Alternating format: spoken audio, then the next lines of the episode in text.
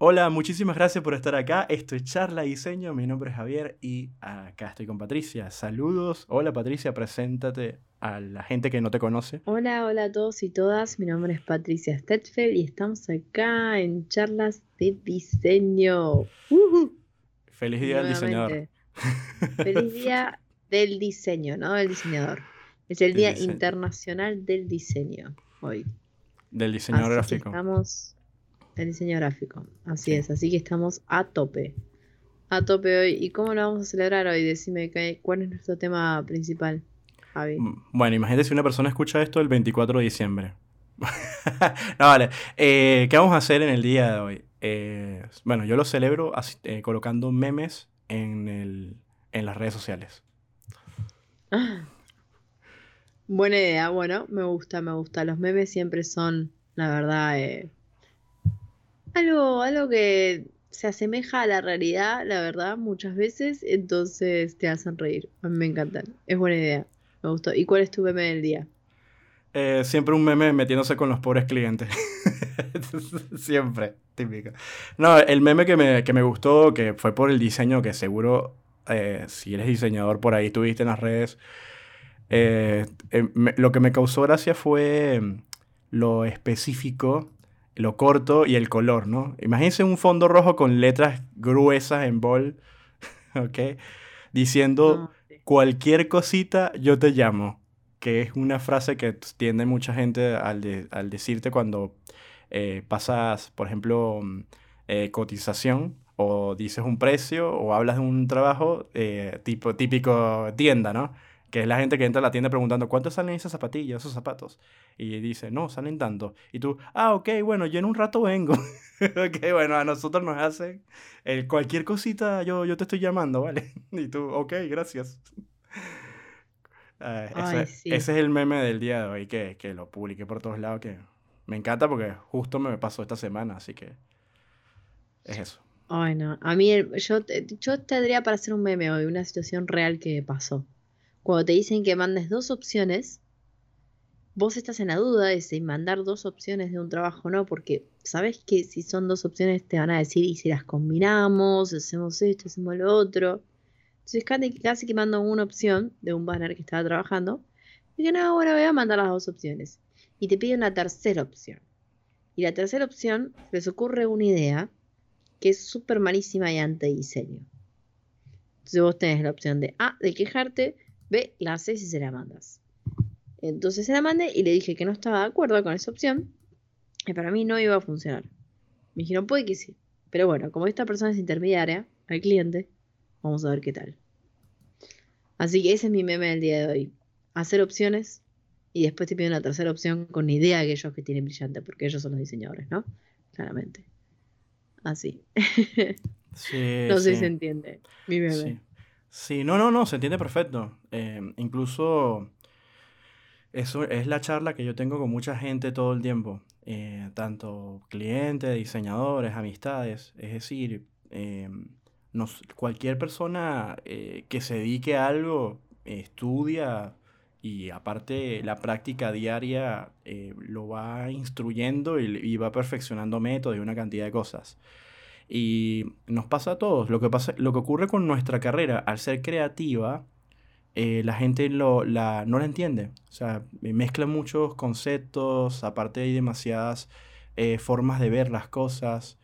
Y, y hay, hay, situaciones donde los, los, clientes, por ejemplo, eh, no piensan, piensan que, que se trata tal vez de mejorar eh, porque lo tienen en su cabeza, piensan eso, pues, de seguro lo, lo, piensan porque viene una referencia, porque a alguien le funcionó, pero se les olvida todo lo que es el estudio de mercado y una cantidad de cosas que no, no, no, no tienen mucho que ver con la creatividad, sino con los números, con las estadísticas.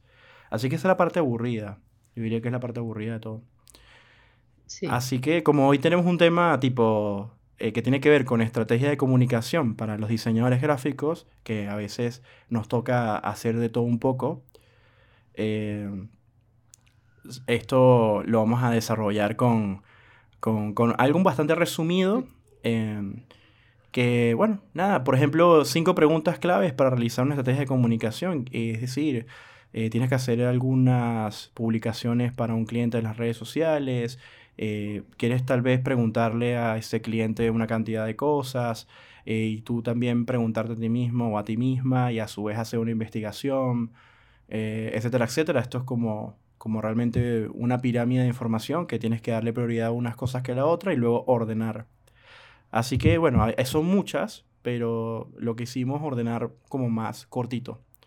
¿Qué te parece si las mencionas todas y después las vamos desarrollando así una por una? Así, no, así ya más o menos esperan, saben lo que, lo que se viene.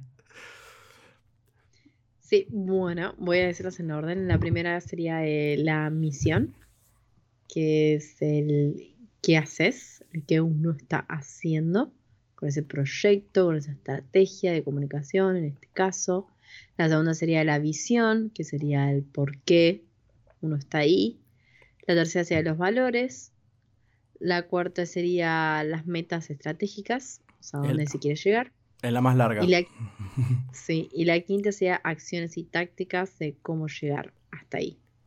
O sea, esto yo creo que como que todos los diseñadores nos lo planteamos de una forma como muy breve, o, no sé si breve, algunos los expanden más o menos, pero por lo general uno lo tiene como en su cabeza, todo esto, y, no solo eso sirve para una estrategia de comunicación, sino también sirve para plantearte un negocio el día de mañana. A ver, hay muchos eh, websites de compañía que estás que siempre tienen la misión y la visión ahí y los valores también, típico.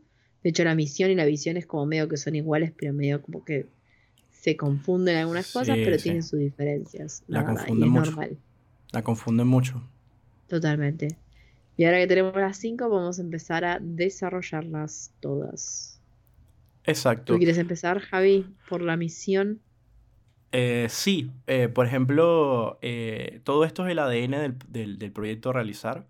incluso esto aplica para cualquier cosa. Y me hiciste recordar que también los periodistas y los investigadores tienen estas mismas situaciones, que es la pregunta que se tienen que hacer. ¿Quiénes? ¿Cuándo? ¿Dónde? ese tipo de preguntas que, para poder hacer una investigación tienes que, que, que hacerlas. ¿Ok? Em, no le vas a decir a una persona cómo, cuándo, no, sino que simplemente estructuras eh, como preguntas que tengan que ver con eso, eso en específico.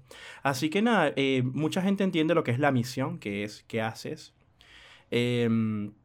Por ejemplo, eh, la, idea principal de por qué se, se creó ese proyecto y la meta a largo plazo. Todo esto, toda esta información es bastante dinámica, puede ir variando las misiones pueden ir variando, pero eso tienes que saberlo. Eh, ¿Cuál es el verdadero objetivo de esto? y yo se lo pregunto mucho a, mis clientes, ¿cuál es el verdadero objetivo de esto?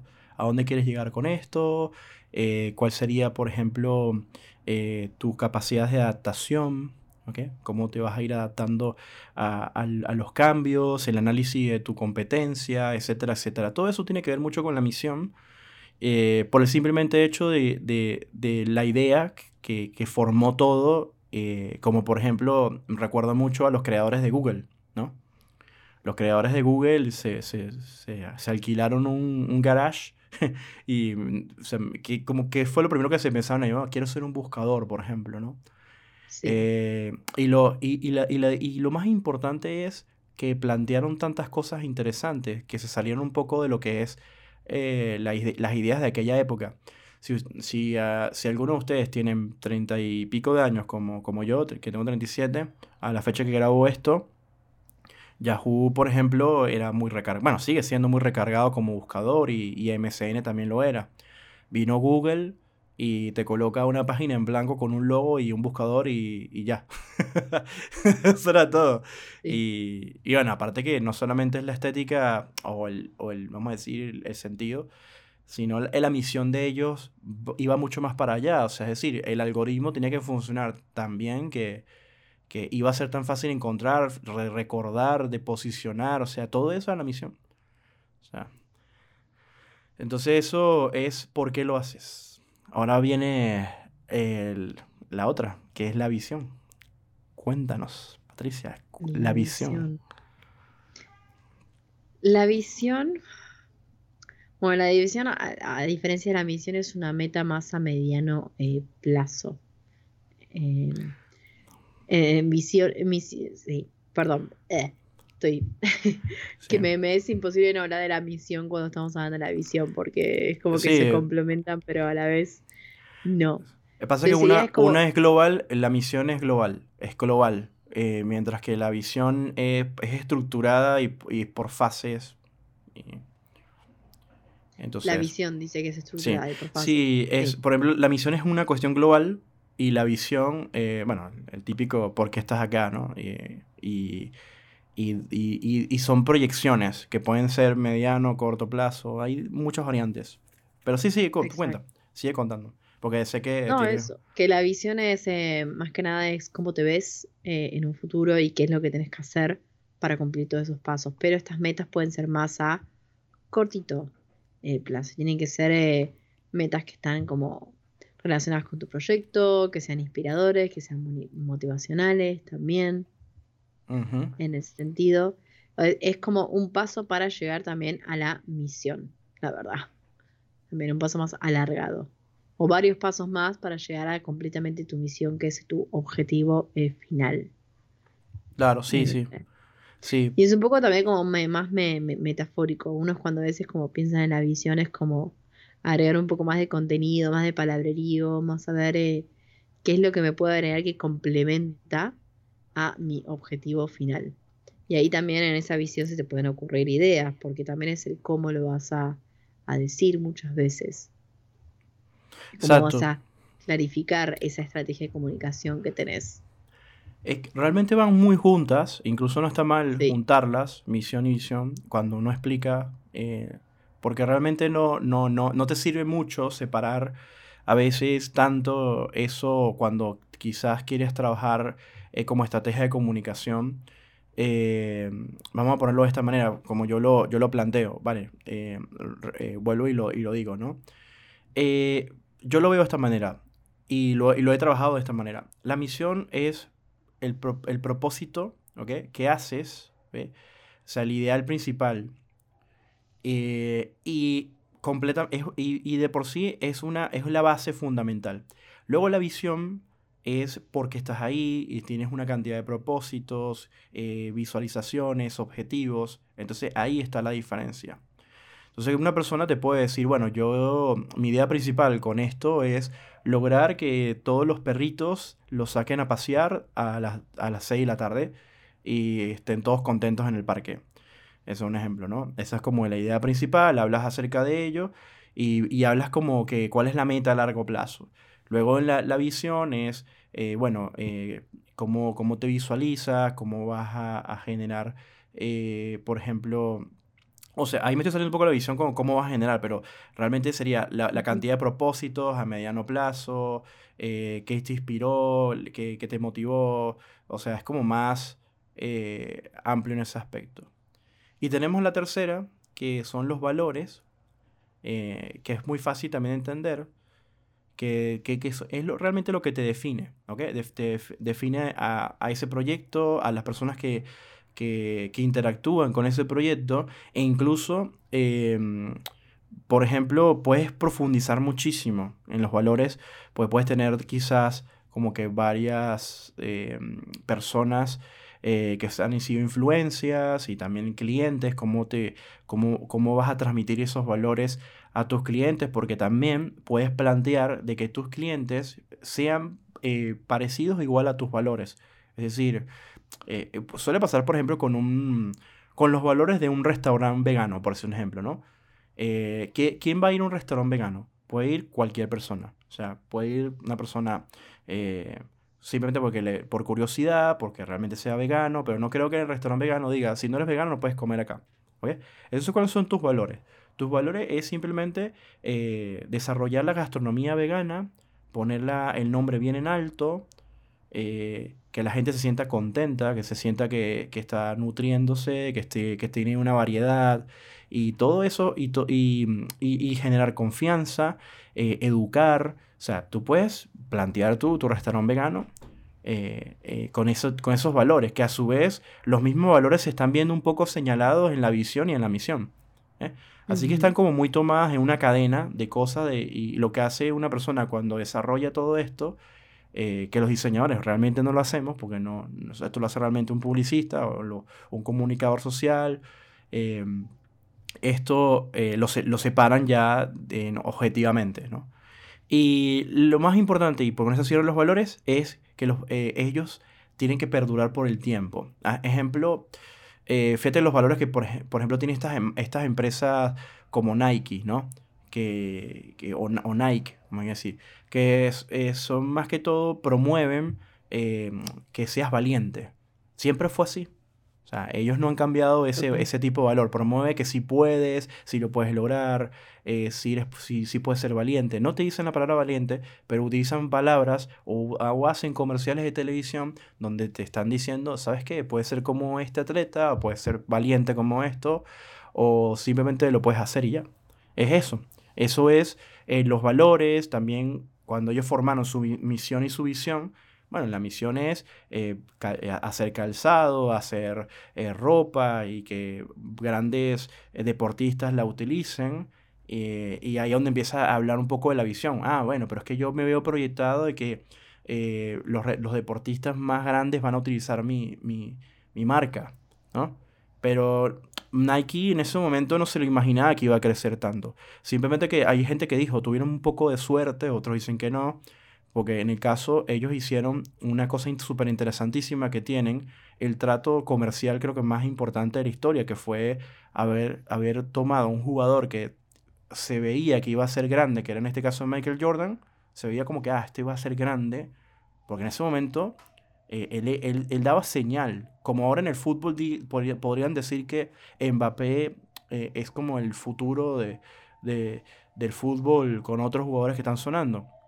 Entonces, eh, saluda a la sirena que anda por ahí, una sirena de ambulancia. Sí, justo dijiste sonando y fue como que sonó una sirena. sí. Y entonces, nada, en el caso, em, e, ellos hicieron ese trato con, Michael Jordan y, y fue algo espectacular. O sea, y fue tan grande el trato, dicen que es el mejor trato O sea, ¿qué pasa si Michael Jordan, eh, y menos mal que no pasó, se hubiera lesionado, hubiera tenido una lesión muy grave y tuviera que haber dejado el baloncesto? O de repente en algún momento de su etapa se hubiera sumergido en las drogas, hubiera perdido el, el norte. ¿Ves? O sea, es como una combinación de cosas, ¿no? Él, tiene eh, mentalidad de tiburón, mentalidad de ganador, mentalidad de águila, mentalidad de... O sea, aparte del tipo, tiene un desarrollo increíble como, como persona. Vino esa marca que también es buena, porque es otra combinación, la marca no es mala. Entonces, el producto es bueno y lo está vendiendo alguien que es bueno. Entonces, ¿qué, pasa? La combinación de esos factores hace que una empresa pueda despegar a, esos niveles, ¿no? También que hay un marketing que, que está generando eh, eh, porque bueno, él usa las zapatillas en los partidos, entonces está teniendo todo, todo la, eh, ahí la, la, tensión, ¿no? Entonces, todo, eso, todo eso son los valores que se forjan, ¿no? Sí, además eso es lo que te va a hacer como único, lo que te va a dar como esa personalidad a la marca. en ese sentido, me, acuerdo que la otra vez yo sigo una community manager que se llama La Minenian y, y se estaba quejando hizo un post en el que estaba quejando porque, porque claro, tiene clientes y de repente la competencia agarra y saca un post, un sorteo, una promoción o algo completamente diferente a la misión, visión y valores que tiene la marca con la que ella está trabajando.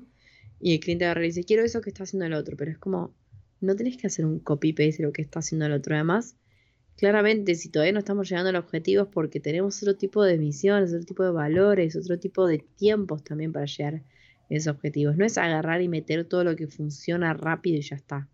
O sea, tenés que crearle como una personalidad a tu marca y mantenerla. Es como, esto, también me recuerda como cuando muchos, por ejemplo, eh, músicos de repente agarran y cambian completamente su estilo de música. Por ejemplo, como pasó con Shakira. Shakira, te, iba, a decir Shakira. Sí, sí, sí, y es como que a mí me, me súper decepcionó la primera vez que vi a Shakira cambiar todo música comercial, ¿me entendés? A ver, no estaba tan mala, pero era como que tenía, había formado una identidad que era única, ¿me entendés? Que era ella, como medio, con este estilo como medio rockero, pero a su vez tenía una voz única y bueno, mover el vientre y estas letras así apasionantes Y de repente se fue todo esto a chica mala, chica salvaje, y es como, no, no. ¿Cómo puede ser que hiciste este gran cambio? Es como se rompió toda esta estructura que venías armando. Así. y eso son por, por, porque cambia uno los valores. A ver, ya sea por su discográfica, porque ella le quiere cambiar o lo que sea, pero hay que dar un giro así grande, la verdad. Shakira, Shakira es una persona eh, que yo la respeto como persona, porque hay que separar a la cantante de la persona. Eh, no la conozco realmente, pero bueno, lo poco que sé de ella, no, no, no, no, hay nada como para decir, ah, mira, Shakira es esto, Shakira es lo otro. Eh, Shakira, nació en Barranquilla. Yo tuve la oportunidad eh, un día de estar en un SAO hace mucho tiempo, mucho tiempo. Shakira eh, ni siquiera creo que había sacado pies descalzo. Y yo estaba con una de mis primas y mi prima saludó a una persona que estaba con Shakira y, lo, lo, que me dijo mi prima en ese momento fue, me dijo, ah, esa chica que estaba con mi amiga, ella canta en la radio. Eso fue lo que me... Y, y ya, eso fue todo. Y nos, ella no era famosa en aquel momento y fue, o sea, imagínate, yo la tuve ahí cerca. Nunca me hubiera imaginado que Shakira iba a llegar a ese nivel, ¿no? Eh, luego, em, cuando Shakira empezó a sonar más, que yo fui una vez, otra vez nuevamente a Barranquilla, hermosa ciudad, me parece una ciudad fascinante y me encanta. Eh, ella fue en el año 95 fue que sacó el disco de Pies Descalzos, si no me equivoco, y, y en el 98 sacó el, el, el, álbum de ¿Dónde están los ladrones? Eso, hasta ahí yo me quedé con Shakira, porque mm, realmente no, no la seguí después. O sea, no, no, no, no tengo ni idea porque sí, eh, tuvo un golpe con los siguientes álbumes. O sea, como que no, no sabía, como que, oye, qué raro, ¿no? Y luego, bueno, y hoy en día... Eh, o sea, habría que preguntarse, Shakira, ¿cuánto vendes cuando sacas una canción? ¿No? Porque de repente sí, a veces uno piensa, y esto me lo dijo a mí una, un amigo, me dijo, eh, estábamos hablando de un juego que se llama Silent Hill, ¿no? Y Konami, bueno, hace Silent Hill. El, el, tema es que es, los fanáticos de Silent Hill se, nos pusimos muy, muy felices porque sacaron una demo y, anunciaron que iba a salir un juego. Y al final eh, la demo era como para ver, para ellos poder medir los números porque son juegos costosos y a ver si la empresa quiere invertir. Esas cosas no las entiende la gente. Simplemente cancelan eh, esto. ¿Y por qué cancelan? Simplemente porque seguro no les dio los números. La cuestión es que mucha gente se puso triste.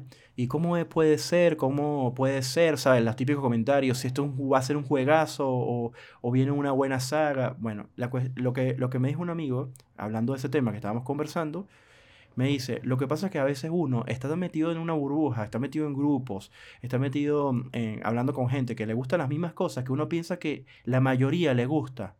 Y ahí donde uno está equivocado. Entonces, quizás Shakira no era tan genial, pero para nosotros que la conocimos en esa época sí pasó algo raro.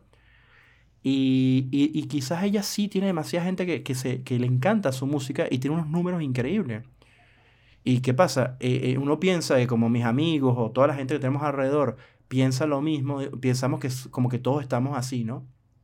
Quizás. Ahora, un colombiano puede hablar mejor de esto. Un colombiano puede hablar mucho mejor de esto. Y sé que tenemos audiencia en Colombia. Los, le mandamos un saludo a la gente de Colombia. Em, lo, fui a Barranquilla y esto, después, mucho tiempo después, y esto no puede ser una estadística. Hay que aprender a no hacer estadística porque tres personas te dijeron algo. ¿vale? Fui a Barranquilla y las tres personas me dijeron que los colombianos ya no les gustaba o Shakira. Es como que siente que Shakira se fue de Colombia, que hizo una vida por otro lado, que tuvo hijos no sé en dónde. Y ellos como que se sienten de que ella de una u otra manera le dio la espalda a Colombia. Eh, para, para saber si eso es cierto, eh, habría que analizar más a fondo y ser más críticos eh, con esto, porque estamos hablando de dinero, estamos hablando de estrategias, ¿ok? Ella tiene una vida, ella tiene derecho de, hacer dinero, hacer lo que quiera, porque, ojo, tal vez no me puede gustar la música que está haciendo ahora, pero tampoco llegar al nivel de criticarla de manera emocional. Y, yo le, eh, y, lo que le, y eso es, eh, no, no, esas tres personas no pueden representar la opinión de toda una nación llamada República de Colombia, ¿entienden? Entonces, no, a la final no sé si en verdad los colombianos en gran mayoría de seguro muchos les da igual, de seguro otros sí les molestará y de seguro otros la seguirán apoyando, como todo, ¿no? totalmente. No, a ver si. Yo sí he sido apoyando y le he sido recordando a la Shakira la vieja y a la Shakira la nueva, todas. Pero bueno, es un antes y un después. todo esto.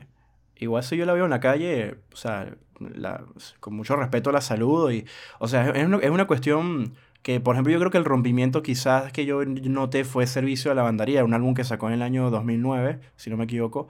Y, o sea, está bueno, está bueno. Eh, o sea, es decir, yo, yo parto de ese principio. Eh, siempre le quiero, trato de crear conciencia a la gente diciendo, no, las emociones están buenas, uno puede admirar mucho a alguien, pero por suerte esos discos están ahí, pies descalzos y, y ¿dónde están los ladrones? Están ahí. O sea, y son increíbles. O sea, y ese no es mi tipo de música, pero bueno, los escuché y me parecieron que están muy buenos. Y están ahí. una obra de arte. ya, déjenlo ahí. Que si que no te gusta lo que hace ahora, bueno, sí, está bien. Hay millones de actores que lo hacen. Eh, perdón, cantan, cantantes o cantautores o grupos que hacen buena música para, para tus gustos musicales. Exactamente. Así hay de todo para todos los gustos. Metas estratégicas. Metas estratégicas es el cuarto que en la meta estratégica están los objetivos famosísimos, conocidos por todo marketing, que ahora están a tope, los objetivos SMART. ¿Sabes que esto yo no lo había visto? Cuando en la universidad yo esto no lo vi. ¿Esto es algo nuevo? A ver, ahora sí lo vi hace poco porque cuando te metes más en marketing, claramente se mencionan siempre, siempre, siempre ha existido. Siempre ha existido. Siempre ha existido, ok. Sí, tal vez. Em, lo que pasa es que lo, que pasó con el marketing fue que se hizo. es una carrera que, se, que vino a flote. O sea, la gente. En, Venezuela estaba la cultura de que cuando eras malo en matemática o no ibas bien en la universidad, no querías estudiar ingeniería, terminabas estudiando publicidad. Y es una carrera que de, de una u otra manera el, la gente la despreció y es una carrera muy despreciada, tanto como el diseño gráfico, no, la gente no lo entiende. Si tú, le, si tú tomas en la calle eh, y le dices, ¿qué hace un ingeniero civil? Quizás te pueden decir qué hace un ingeniero civil, pero muy poca gente te, te, sabe definir qué hace un publicista, porque la respuesta es, ¿qué hace un publicista? Bueno, trabajar en publicidades. No, no, eso no es lo que hace un publicista. Es una estratega. Ah, ok, bueno, estamos empezando, ok, estamos empezando bien, es una estratega. Entonces, en ese caso, el publicista, la publicidad como carrera, que, que bueno, acuérdense que la publicidad, el, el, el, lenguaje nativo de la publicidad nace en inglés. Por eso que siempre utilizamos marketing digital o utilizamos palabras como smart, que es la combinación. Eh, por eso que la publicidad, por ejemplo, eh, cualquier palabra que, que, que, que, una agencia publicitaria es mucho spanglish. Están todo el tiempo diciendo frases en inglés. Vamos a tomar un coffee break. o sea, vamos a hacer tal cosa. Porque realmente el, lenguaje de la publicidad se maneja mucho en inglés. Incluso si quieres estudiar publicidad, tienes que hablar inglés de una u otra manera, porque si no estás muy a mitad de, a, mitad igual que el diseñador, va a estar a medio motor. Sí. Entonces cuéntanos, ¿qué es el SMART para los que no saben qué es el SMART? Bueno, los objetivos SMART están eh, como cada letra está... Incluso tenés que definir cada letra. O sea, dentro de los objetivos SMART. O sea, SMART significa ser, ser específico, medible, alcanzable, relevante y temporal. Y ahora tenemos que definir cada uno de esos objetivos dentro de los objetivos SMART. Así que chicos, es largo. Esto si nunca lo escucharon, es largo. La verdad. Son objetivos precisos, ¿ok? Son objetivos comprensibles, eh, por ejemplo, eh, tienes que visualizar los miembros que, que, están estructurando esa marca o ese producto. O sea, es decir, la, la participación entre ellos, cómo ejecutar eso, esos, eh, vamos a decir, esos objetivos. Y prácticamente ahí es donde se inicia, pero antes de eso ya hay una estrategia en, el medio, simplemente que acá se está separando. Luego, la parte donde hablamos de lo medible, ¿ok? Em, siempre lo que se recomienda es como que utilizar un plazo eh, de ejecución por parte de bueno, la empresa o el producto que sea coherente a los objetivos. Es decir, si tú no consideras cuáles son tus objetivos, pero no eres coherente con los plazos, ¿cómo lo vas a medir? ¿no? O sea, eso sería como que, como que la característica... Entonces vamos a suponer, em, tú quieres aumentar los seguidores de una web, entonces e, es, eh, no, es, no es algo coherente, ¿entiendes? O sea, pero, ¿para qué quieres aumentar? Es lo mismo que pasa con el número de los youtubers o el, mismo número de los likes. O sea, no, porque tenga menos likes o más likes, quizás tú puedes hacer una medida, pero no es, una, no es algo, una estadística completamente serio. Para eso tienes que, eh, dentro de los mismos objetivos, en la parte específica, tienes que ver cómo lo vas a ejecutar, cómo vas a medir eso. ¿okay? Tiene que ser algo que sea fiable. Por ejemplo, un jugador de póker profesional eh, utiliza la matemática eh, para hacer árboles de, de, de, compresiones, de comprensión de jugadas y una cantidad de cosas. Bueno, para poder medir eh, y tener menos campo de error, o sea, para tener menos, em, vamos a decir, margen de error, eh, él, tiene que hacer una cantidad de mediciones y humanidad de probabilidades. Ahora, es lo mismo que pasa es que, bueno, si yo subo una foto y tiene, si yo tengo un millón de seguidores y tuvo 100 mil likes nada más, entonces la foto no tuvo éxito. Puede pasar por muchas cosas que no tuvo éxito. Así que eh, no, es una, no, no, es una medición. Y eso es lo que estudia el SMART realmente. Es por dónde vas a entrar la medición porque quizás eh, la medición la podrías hacer de esa manera. Así que luego tenemos la parte alcanzable, eh, que es bastante interesante también, que lo primero que hace la parte alcanzable es ser realista. Si tú lo vas a definir, tiene que ser completamente realista. ¿Vale? Entonces, en esa parte realista, en ese realismo, lo que necesita es transmitir 100% eh, la actitud que conforma tanto el objetivo, la misión, los valores, etcétera, etcétera pero siendo realistas. O sea, no tratar de lanzar, porque bueno, evidentemente en, el primer punto, que es el específico, tienes técnicamente la ejecución. O sea, de cómo vas a desarrollar esos objetivos precisos y, esos, eh, y cómo vas a desarrollar la campaña, etcétera, etcétera. Pero acuérdate que eh, necesitas ser realista y ese es el punto. Eh, o sea, ser realista con la medición, pero también el alcanzable es 100% añadir objetivos eh, con números, ¿ok? Por ejemplo, vamos a ponerte un ejemplo. Yo quiero subir, yo quiero vender eh, eh, un vaso de vidrio, ¿no? de color azul. Entonces, ahí tengo mis objetivos, ¿no? Bueno, hacer un diseño tal, no sé qué, cómo lo vamos a ejecutar, la materia prima, una cantidad de cosas, cómo medimos, sacamos los cálculos, bla. Pero la realidad es no decirme, bueno, yo quiero vender un millón de, de vasos. Y tú decías, bueno, pero ¿por qué tú estás colocando la palabra un millón?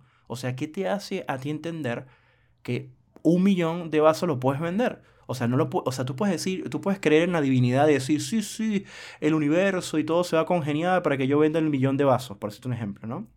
Pero no, no, puede ser así en, el marketing, porque no estás jugando al azar.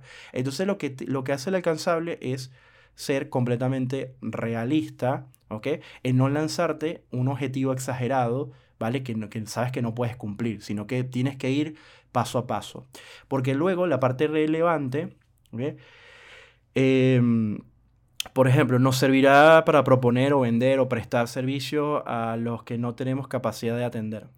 O sea, más que todo tiene que ver con, mm, vamos a ponerlo de esta manera, depende mucho, yo, yo, digo, depende mucho de cómo, de facetas, por decirlo de esa manera. Y esas facetas las vas atendiendo y las vas reconfigurando y vas marcando y desmarcando y vas como que va yendo hacia los caminos. Porque hay unas probabilidades en donde tú dices, bueno, yo lanzo esto, este, esta, esta, esta, esta estrategia de marketing, y de ahí yo me puedo prácticamente em, basar en que, uy, me está yendo mejor por acá que por acá, ¿no? Eh, entonces ahí yo puedo hacer esa, esa, eso basado en el realismo de, de lo alcanzable, ¿no? Porque también el el relevante es realismo, realismo puro. Y luego tienes el último, que es el temporal, que es muy fácil de entender, que bueno, es a todo lo que hagas tienes que ponerle un periodo de tiempo. O sea, no, no, no puedes dejar eso tirado a un lado, tienes que, poner un, tienes que establecer em, cuáles son los tiempos eh, suficientes, etcétera, etcétera. Y para cerrar con esto, el global completo para mí es muy sencillo, es decir, cuántos vasos de vidrio tengo que, vender, eh, tengo que eh, vender para yo obtener, para tener ganancias, ¿no? Para que se pague solo la producción. Vamos a suponer que yo gasté, yo gasté mil dólares en materia prima. Entonces la pregunta es, ¿cuántos vasos tengo que vender solo para que la materia prima se quede completamente eh, cubierta, ¿no? Y también la parte de administración. cuánto gasté en administración, cuánto fue el protocolo de, de, vender esos, eh, por ejemplo, colocar un, el, vaso en un lugar donde estén protegidos y lo puedas eh, vender, y el, y el diseño del vaso, la marca, o sea, es como que pensar en todo eso, medir todo eso. Y, preguntarme cuántos vasos, eh, a, partir de qué número de vasos ya te, yo tengo una ganancia pura. ¿Ves? Y eso también lo define el SMART. ¿Ves? Porque no solamente es la cuestión de la parte divertida, sino también la parte de, los números. Entonces el publicista, el marketing, el marketingiano tiene que manejar muy bien los números. O sea, tiene que eso, eh, al que, el, la persona que piensa que es muy malo en matemática y va a estudiar publicidad está totalmente equivocado. Porque la publicidad tiene mucha matemática. Y son estudios muy complejos, tiene estadísticas, o sea, tiene es, una, es una carrera muy compleja porque eh, tienes, que estar todo, tienes que estar todo el tiempo analizando el mercado y el mercado va muy rápido. Y también si vives en un país con capitalismo como por ejemplo el de Estados Unidos, eh, wow, mucho más todavía, ¿ok? Así que los estancamientos en otros países le favorecen a los publicistas, pero en países donde van muy acelerado como, como Inglaterra, como Estados Unidos, como Canadá, como Australia, van muy acelerados, eh, imagínate los publicistas como están en, en, en esos lugares. O sea, tienen que estar haciendo estudios constantemente. Así que bueno, espero que haya, como lo había dicho hace un rato, la número 4 es muy larga. Y quizás al principio hice como un global así, sin tanto tecnicismo, pero bueno, quise como que desarrollar un poco cada una de ellas.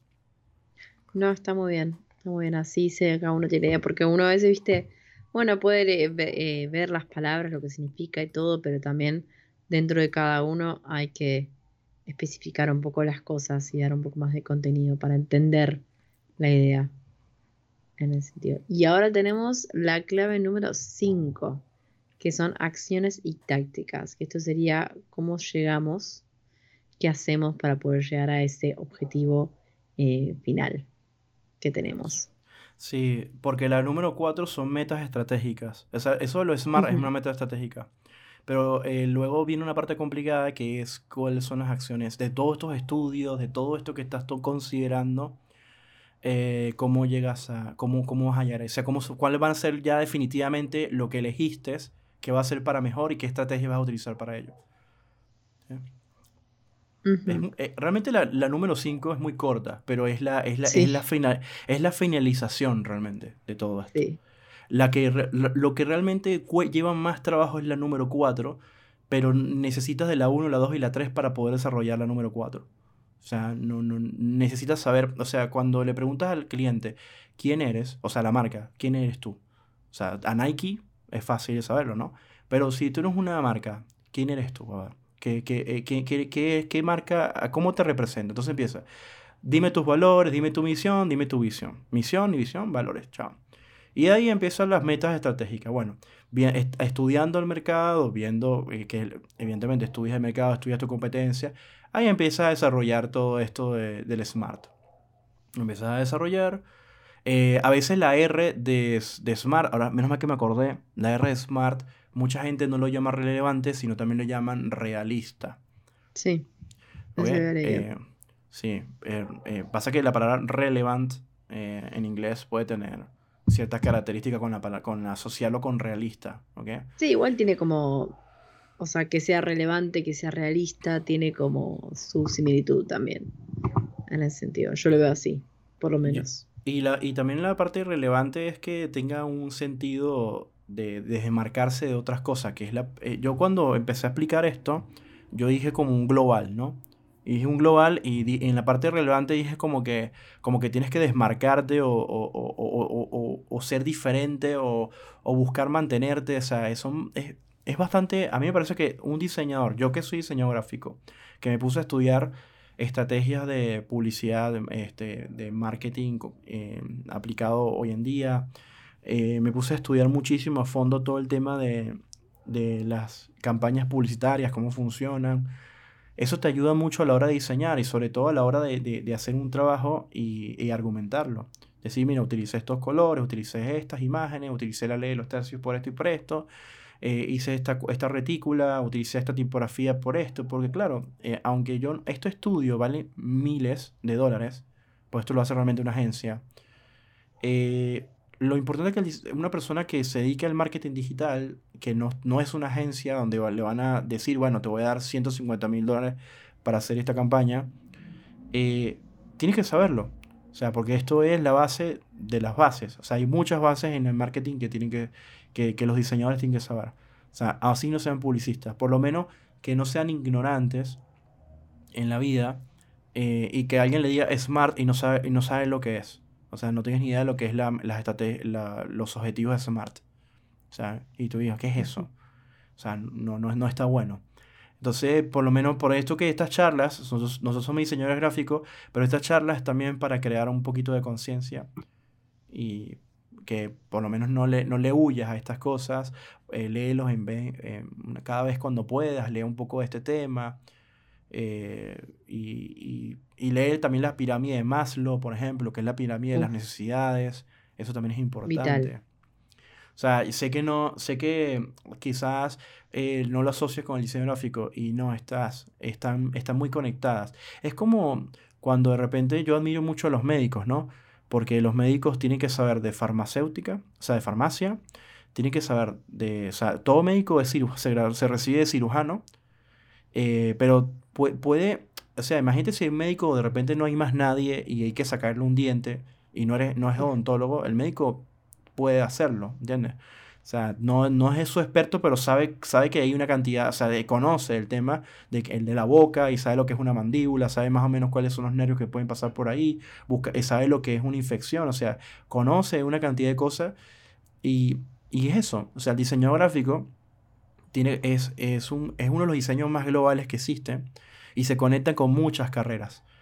Y por ende, eh, el diseñador no puede ser como que darle la espalda a las afinidades de, las carreras que están alrededor. Entre esas, la publicidad, el mercadeo, que es el marketing. ¿eh? Y también otras más, el diseño industrial, el diseño ornamental, el diseño eh, de interiores. Así como seguir la lista de todo lo que hay de diseño. Es increíble como crece cada vez también más y más y más la carrera. Y para todo es aplicable, todo este tipo de estrategias, la verdad. Sí, para todo. Diría que hasta... Hasta, cosas de la vida, ¿no? Hasta, para, hasta para llegar a un banco y pedir un crédito, usas una estrategia. Ah. Hasta para llegar, te, gusta una... En el caso si eres un... Si te, gusta alguien, eh, usas una estrategia, eh, ojo, eso no ser psicópata ni nada de eso, sino una estrategia como para ver cómo puedes quizás, porque la primera entrada no es fácil, o sea, más si no conoces a esa persona y siempre y cuando bajo el lineamiento de que eh, tienes buenas intenciones, ¿no? okay. O sea, eh, bonitas intenciones, ¿no? O sea, es decir, em, cuando eh, empiezas a entender que el ser humano tiene un comportamiento en donde muchas veces somos una especie de la cual si tú te preguntas cuántos seres humanos sobre la faz de la Tierra se cuestionan cosas, yo te diría que creo que ni menos de la mitad se cuestionan cosas. Eh, y a todos nos pasa, ¿vale? Eh, ¿A qué me refiero? Eh, a veces creemos que entendemos las cosas y realmente nos falta información para entenderlas.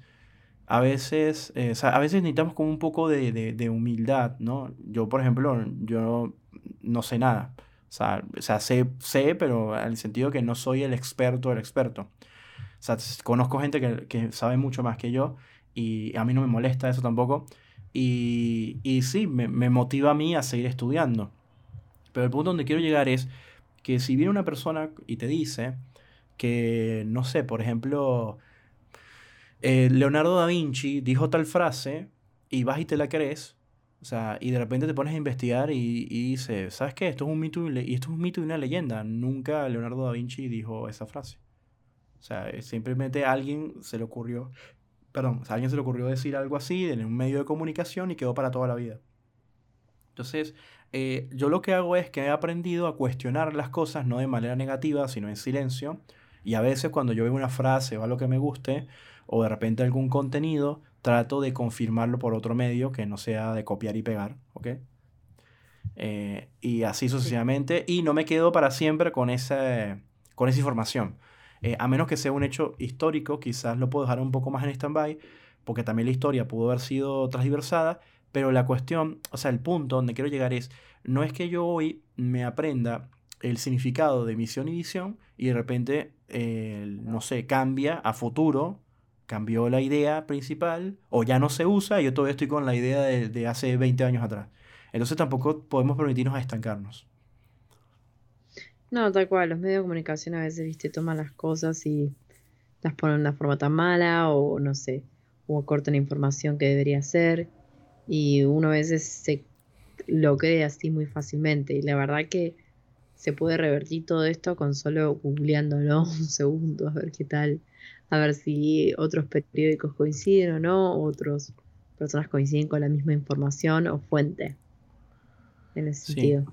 Sí, sí, el o sea, es, es, es, o sea, siempre hay, hay, un, yo lo voy a decir siempre, hay un youtuber que dice no sumas nada, cuestiona todo, pero no es, no es cuestionar en forma de rebeldía, sino es no, no dejarte como que llevar de, de, la, de creencias eh, porque alguien te lo dijo, porque te lo dijo un profesor, porque lo viste en una charla. ¿Y por qué lo estoy diciendo? Porque les voy a contar algo que suele pasar mucho, me pasa a mí mucho, ¿no?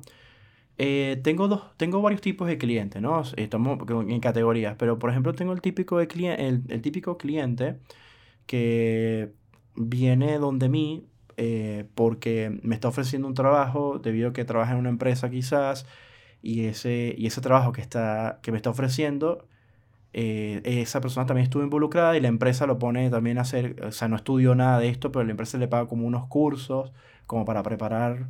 Entonces, eh, van, a, van esos talleres o van a esos cursos eh, y hay una persona que está parada y hablando y afirma algo. Entonces ellos vienen y lo repiten, lo repiten, lo repiten. Y pueden pasar dos cosas. O la persona que se paró ahí no se supo explicar o quizás dijo algo en un contexto cerrado eh, y esta persona lo, lo, interpretó así tal cual o lo dijo bien, pero esta persona que estaba viendo el curso del taller lo interpretó de otra manera. Entonces vienes, vienen y vienen y, te lo discuten. O sea, no te lo debaten, te lo discuten. Porque debatir es, oye, ¿qué piensas tú de esto? Bueno, mi opinión es esto, lo otro, no. Te discuten diciendo, no, eso no es así, porque mi profesora del taller de marketing digital que costó 5 mil pesos la entrada, dijo que eh, no se pueden colocar fotos de perros en las páginas web de 2021. Entonces yo le digo, pero ya un momento, pero tú estás repitiendo exactamente lo que dijo tu profesora. O sea, por tu profesor, ¿sabes? Pero ¿por qué dijo eso? O sea, o sea, yo voy más allá, ¿no? Yo pregunto, pero ¿en qué contexto lo dijo? ¿Qué estaba hablando cuando dijo eso? ¿No? Entonces, a mí, a mí me pasa mucho que hay clientes que de repente a una página conmigo, entonces, no, a mí me contaron que el plugin de WordPress, que no sé qué, genera problemas. Y no sé qué hacemos que, pero ¿de dónde sacaste eso? ¿Quién te lo dijo? Tú, tú usaste el plugin, te dejó de funcionar. ¿En qué, en, qué, ¿En qué factor? O sea, vamos a decir, ¿cuáles son los factores que ocurrieron para que no te funcionara? ¿Qué estabas haciendo? ¿Qué incompatibilidad presentó? O sea, imagínate todas esas preguntas para tú poder afirmar, no, es que a mí no me funcionó porque es una porquería. Bueno, me pasa mucho eso que el cliente ya tiene como ciertos toques de conocimiento y están típico que te dicen. Sí, te toca a vos y te, te dice de todo. Y ojo, no es que yo me la sepa todo más una, sino que está haciendo una cantidad de afirmaciones que yo no sé de dónde la saca. Porque o sea, digo, pero ya va un momento, no, me estás preguntando, no, lo está afirmando. Lo está afirmando.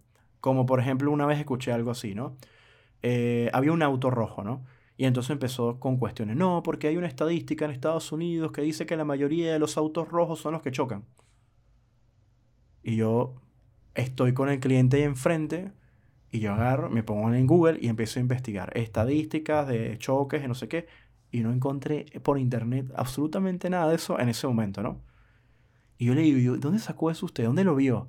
No, que yo viví en Estados Unidos y, y no sé qué. Y ojo, yo lo busqué en inglés, para no, no, porque no la busqué en castellano. Lo busqué a ver si había en algún medio o algo que hablaba de esa estadística. Me parecía súper interesante. ¿sí? Bueno, bueno eso fue... Encontré algo.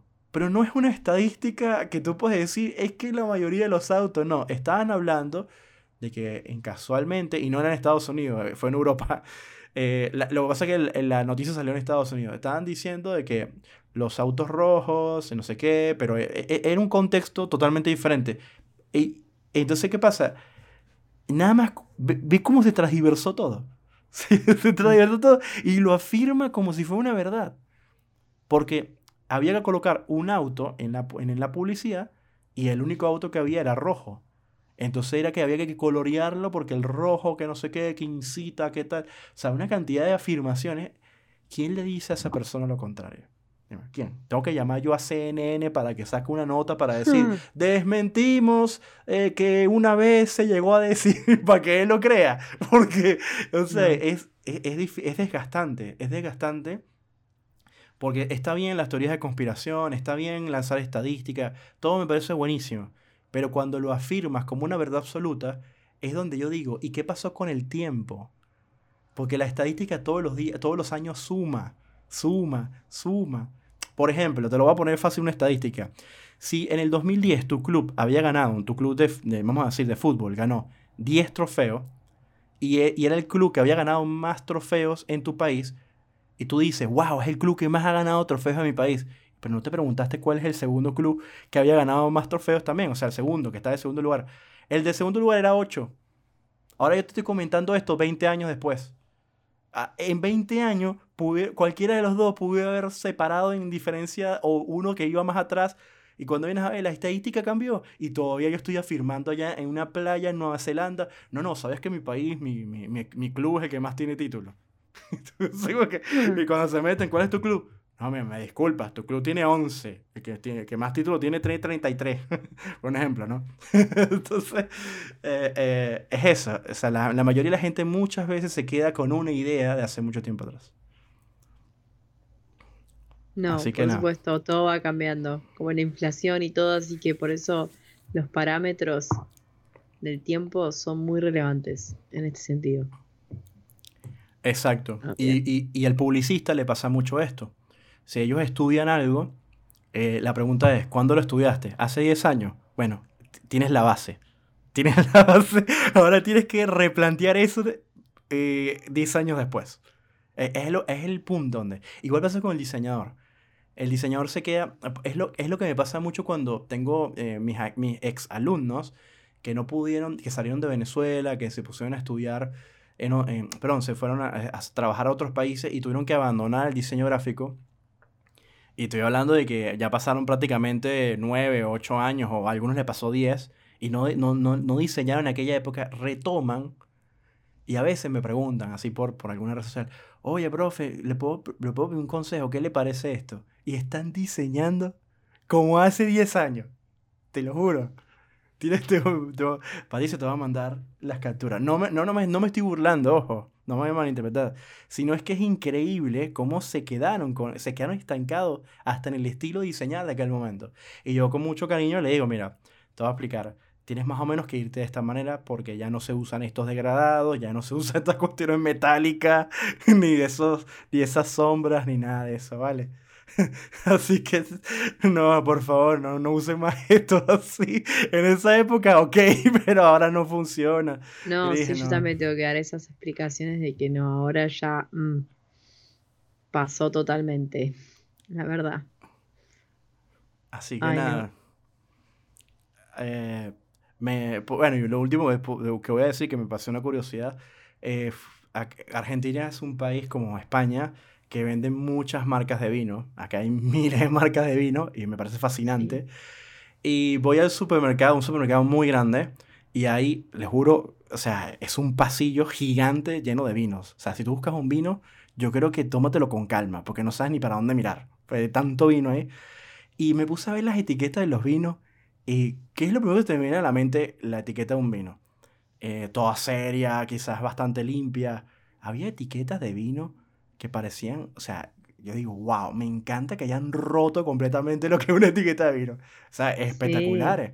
Que sí, con colores, que parece un carnaval, otras que parece un sticker toda brillante. Hay una que, que la etiqueta ni siquiera e, e, era transparente y todo está en colores así metalizados sobre la transparencia de la botella. Mm. no, no. No, no, no, no, se, se pasan.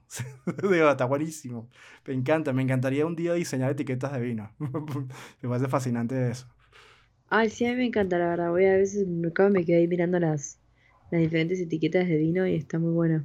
Le voy a tomar una foto. No, decime, decime. No, no, sí, le voy a tomar una foto y te la voy a pasar, las etiquetas que me llaman la atención. Vamos a hacer ese ejercicio. Dale. Vamos a pasar la foto. Vamos a después, hacer la después la subo al... ¿Cómo se llama esto? Después la subo a la cuenta de Instagram. Les prometo que voy a tomar una foto de, una, una, foto de unas cuatro botellas que yo he dicho, wow, qué diseño tan genial. Y se las voy a, las voy a, lo voy a subir en la, en la cuenta de Instagram de charlas de diseño. Y bueno, te paso a ti las fotos también para que las veas y compartamos. Y también si quieres me puedes pasar fotos de, de, de allá de, de, España, de vinos, eh, que te llamen la atención. Me parece un buen plan, me gusta, me gusta. Así vamos compartiendo diferentes diseños. Bueno, yo por mi lado estoy. Sí, yo por mi lado también, la verdad. Un buen podcast, buenas claves. Espero que les sirvan a todos y a todas estas claves de estrategias de comunicación. Si tienen algún comentario, ya saben, nos pueden escribir en nuestro mail, nuestras redes sociales, donde quieran. Nos encantaría escucharlos, la verdad, o leerles, en este caso, como ustedes prefieran. Así que bueno, yo me despido. Muchas gracias nuevamente por escucharnos. Gracias a vos, Javier. Les mando un saludo enorme y hasta la próxima. Será. Te dejo a ti. muchas gracias. Eh, estamos los dos muy cansados. Eh, Patricia está súper cansada, yo también, porque hemos trabajado mucho. Y bueno, le pedimos disculpas si nos notan un poco apagados, pues estamos así, uff. Pero acá estamos, grabando eh, y dándoles eh, bueno, compartiendo con ustedes todas estas informaciones, porque realmente nuestra misión es un compartir eh, con ustedes, los que nos escuchan, sobre todo los que llegan al final de, de los episodios. Le mandamos un abrazo enorme. Y muchísimas gracias a la gente que nos ha seguido últimamente, a los que han hecho por ahí un comentario. Eh, y también, y bueno, estamos viendo que el número sigue creciendo y bueno, a nosotros nos hace muy, muy feliz. Así que desde Buenos Aires, Argentina, yo me despido. Eh, mucho éxito en su noche, su día, o en el momento que estés escuchando este episodio. Y así, no importa que sea 24 de diciembre y estés escuchando este episodio, bueno, feliz día del diseño gráfico. Así que, del diseño gráfico. Así que, nada, les mando un abrazo. Chau, chau. Chau, chi.